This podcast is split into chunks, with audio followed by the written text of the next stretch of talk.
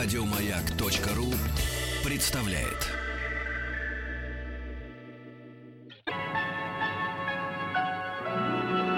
Уральские самоцветы.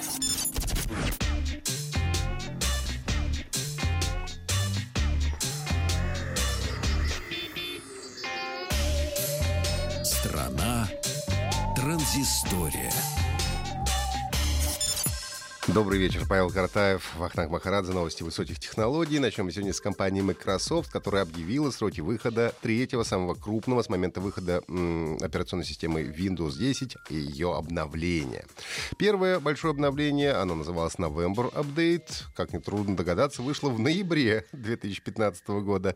Anniversary Update появился в октябре прошлого года, и вот сейчас Creators Update. Э, э, распространение официально начнется 11 апреля.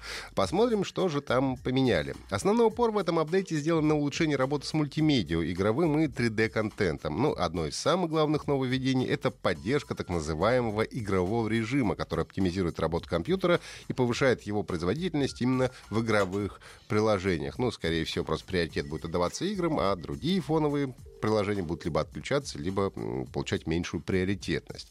А также будет э, реализована возможность транслировать игровые стримы, но эту функцию, мне кажется, только ленивый еще себе не добавил. Даже в драйверах сейчас видеокарт есть возможность э, стримить э, какие-то игры. Обещают оптимизацию игр в разрешении 4К, а также поддержку платформы смешанной реальности Windows Mixed Reality. Добавили новый графический редактор Paint 3D, в котором есть простые инструменты для работы с 3D-контентом. Ну, улучшили э, фотогалереи Windows, различные мультимедийные приложения, браузер Edge тоже подвергся улучшению. Ну Creators Update будет поступать на устройство постепенно и с соблюдением очередности. Если что вот ваше здесь не стояло, э, как по очереди нужно, так и получите. Э, вам нужно просто будет дождаться, когда э, апдейт появится в центре обновления Windows. Ну а если ждать не хочется, то загрузить Creators Update можно будет вручную с помощью утилиты Media Creation Tool.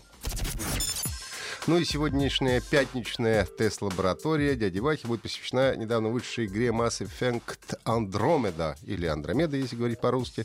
Несмотря на то, что игра получила довольно противоречивые оценки игровой прессы, на прошлой неделе она неплохо продавалась и была первой э, номер один в Великобритании.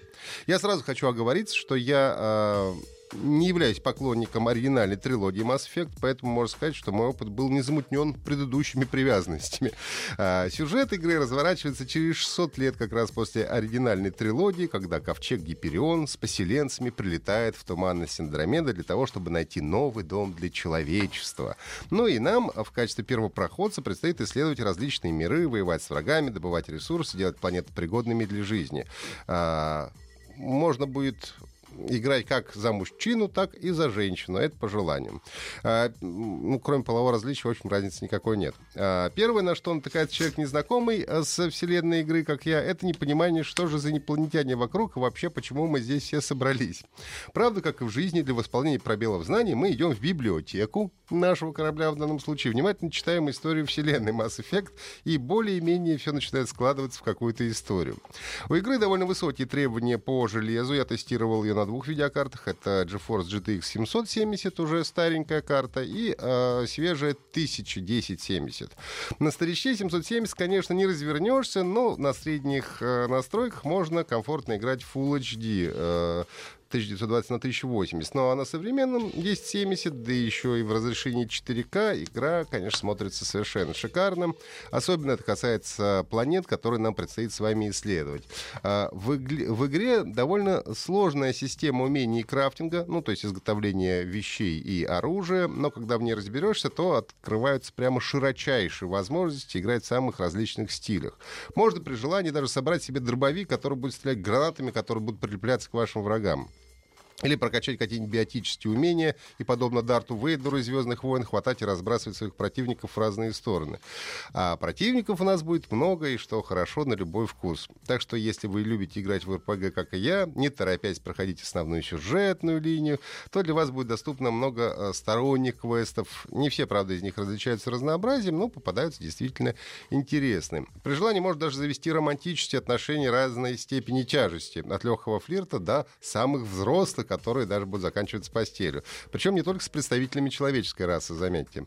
Красивейшие миры, динамичная боевая система и возможность исследовать и добывать ресурсы меня лично затянуло и, думаю, не отпустит еще какое-то время. А при этом все недостатки, которых писали критики, э, конечно, присутствуют. Из основных это странная лицевая анимация персонажей. Они очень похожи на робота Вертера. У них такие немножко неживые лица.